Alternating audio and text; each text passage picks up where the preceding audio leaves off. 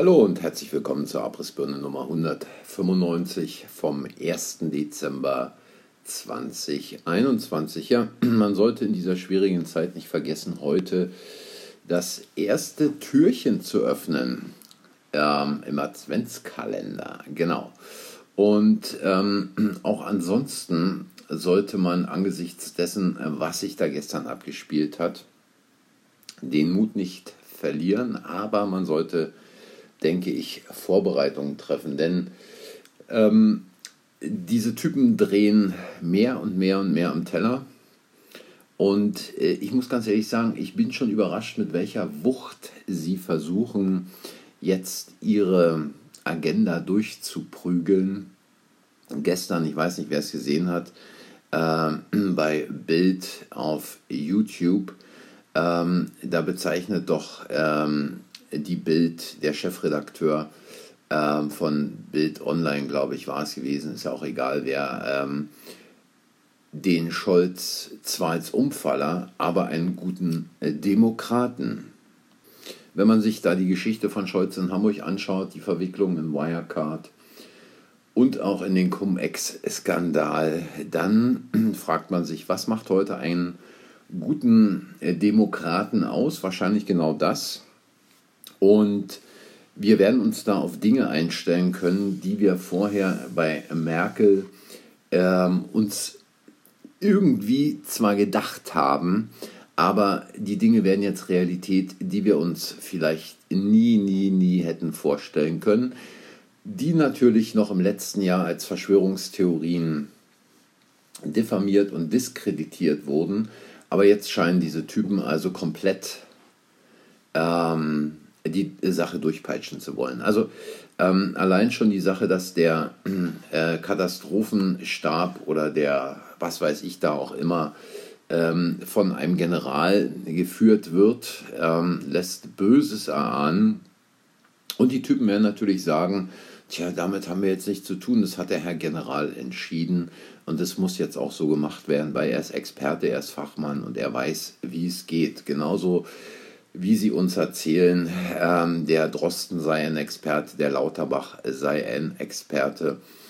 Äh, in meinen Augen sind es alles Blender, die aufgrund welcher Umstände auch immer in diese Position reingeholt wurden. Wahrscheinlich genau deswegen, weil sie ihre Rolle verdammt gut spielen und ähm, als Akteure ihre Texte auch entsprechend aufsagen, die von ihnen verlangt werden. Ähm, ja, und ähm, ich habe schon darüber berichtet, dass also in England ähm, von einigen Medizinern und Ärzten Sorge äh, geäußert wurde hinsichtlich der vielen Todesfälle, der Übersterblichkeit, die nicht auf Covid-Fälle zurückzuführen ist, sondern ähm, die durch Herzinfarkte und durch Schlaganfälle gerade bei Jüngeren äh, derzeit auftreten. Und es wird natürlich immer offensichtlicher, auch in Deutschland, dass diese Fälle zunehmen. Man sieht es bei Sportlern weltweit, wie die auf dem Platz einfach so umkippen von einem Moment auf den nächsten. Und ähm, genau das Gleiche, wenn es um Perikarditis und äh, Myokarditis bei jüngeren Menschen geht, die also diese Suppe in ihren Körper äh, hineingespritzt bekommen haben. Und da es scheinbar wirklich ein, äh, wie soll ich sagen, sensibles Thema im Augenblick ist und mehr und mehr Leute scheinbar auch aufwachen, diese Meldungen auch mitbekommen, musste natürlich, die ist propagandageschützt, tagesschau.de, ihren besten Schreiberlink an die Sache setzen, der dann also als Faktenfinder, als Faktenfinder ähm, sofort einen Artikel schreiben muss. Falsche Kritik an mRNA-Vakzinen. Impfstoffe greifen Blutgefäße nicht an. Und dann schreibt er weiter, unbelegte Berichte im Netz, angeblich bringen mRNA-Impfstoffe Zellen in Blutgefäßen dazu, Spike-Proteine zu produzieren, die Herzinfarkte auslösen können. Beweise dafür gibt es aber gar nicht. Und dann führt er weiter aus. Ähm, die Argumentation klingt zunächst einmal in sich stringent. mRNA-Impfstoffe bringen Zellen dazu, Spike-Proteine zu produzieren. Gelangen die Vakzine in Blutbahnen, so veranlassen sie auch die Zellen in den Wänden dazu, diese Spikes zu produzieren. Die angebliche Folge, die Wände der Blutgefäße werden von Lymphozyten und Antikörpern angegriffen. Es kommt zu Thrombosen, Myokardien und sogar Herzinfarkten. Ja, ein Lebenslauf dieses Typen äh, findet man im Netz nicht, zumindest habe ich ihn nicht gefunden. Man findet auf seinem Twitter-Account ähm, lediglich äh, ein Bild mit einem Pferd und einer Person und die Frage stellt sich, ist er vielleicht Pferdewirt? Äh, Journalist kann man solche Typen ja nicht äh, wirklich nicht nennen und ähm, er hat zumindest auch scheinbar keine medizinische Ausbildung und deswegen ist es also umso abenteuerlicher, dass er dann in seinem Artikel genau diese Theorie, die so wie er sie da im ersten Teil geschildert und als, ja, würde ich sagen, fast schon als absurd in der Formulierung, wie er es tut, hingestellt hat, diese Theorie ist natürlich genau richtig. Und ähm, zu sagen, die angebliche Folge, nee, es ist nicht die angebliche Folge, sondern wenn diese Partikel in die Blutbahn kommen, dann machen diese Nanopartikel keinen Unterschied, ob es sich um eine äh, Blutgefäßzelle handelt, ob es sich um eine äh, äh, irgendwie Muskelzelle handelt, ob es sich um eine äh, äh, Leberzelle, Nierenzelle oder was auch immer handelt. Die Nanopartikel sind designt, um in die Zellen einzudringen, dort diese mRNA freizusetzen und Spike-Proteine zu produzieren. Und da spielt es für diese Nanopartikel keine Rolle, wo sie das machen und in welche Zellen sie eindringen. Denn ähm, eine künstliche Intelligenz wird man denen wahrscheinlich nicht eingebaut haben. So weit, so gut. Und ähm, er bezieht sich jetzt, beziehungsweise zitiert jetzt einen Typen, nämlich den Präsidenten der Deutschen Gesellschaft für Kardiologie und Direktor des Herzzentrums der Universität Köln.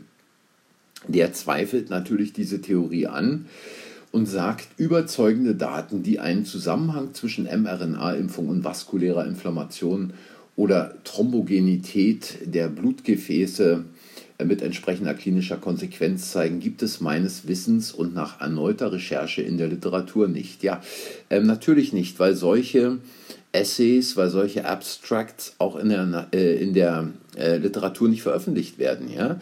Wenn man solche Artikel einreichen würde, dann, und dies wahrscheinlich derzeit bei sämtlichen medizinischen Zeitschriften, die anerkannt sind, würde die Redaktion sagen, nee, tut uns leid, können wir nicht annehmen, wir ähm, müssen diesen Artikel leider ablehnen. Und dieser Rohwedder hat natürlich völlig recht, äh, wenn er sagt, Beweise dafür gibt es aber gar nicht. Natürlich gibt es keine Beweise, aber äh, man kann keinen direkten kausalen Zusammenhang feststellen. Aber wenn man feststellt, dass gerade die Geimpften Herzinfarkte oder aber auch ähm, Schlaganfälle bekommen und dies in einer Zahl, die nicht mehr dem Durchschnitt der letzten Jahre entspricht, dann kann man zumindest, wenn auch keine Kausalität, aber dann zumindest ableiten, dass die Ursache dafür bei den Impfungen liegen kann.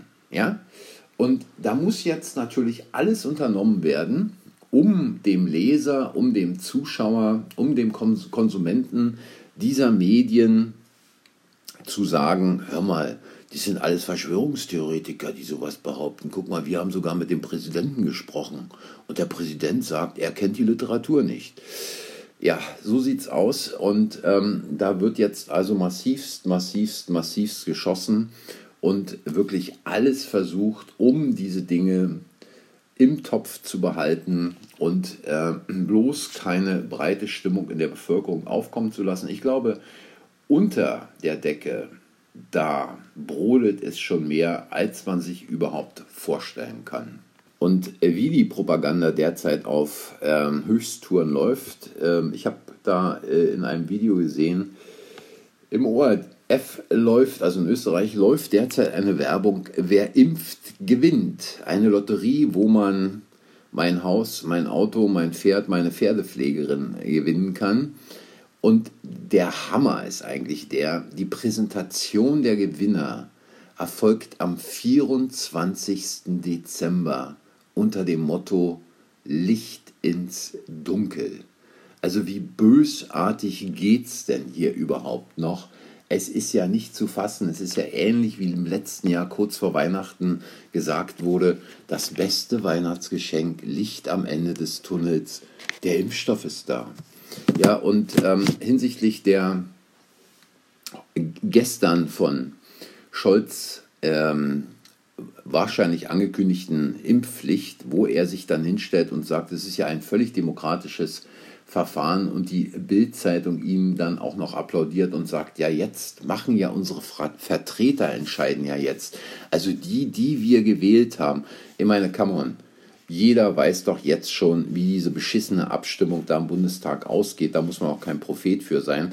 Da werden wahrscheinlich äh, bei den Brokern nicht mal mehr Wetten für angenommen. Also äh, das kann man sich doch wohl sowas von vorstellen, dass diese Entscheidung entsprechend ausgeht und damit auch der Paragraph der körperlichen Unversehrtheit im Grundgesetz ausgehebelt wird auf eine Art und Weise, äh, wo man sagen muss, ähm, wenn Unrecht zu Recht wird, wird Widerstand zur Pflicht. Es geht einfach nicht mehr anders. Und gleichzeitig muss ich auch sagen, da gibt es die Schwesig in, in Mecklenburg-Vorpommern, die sagt, es führt kein Weg mehr an der allgemeinen Impfpflicht vorbei.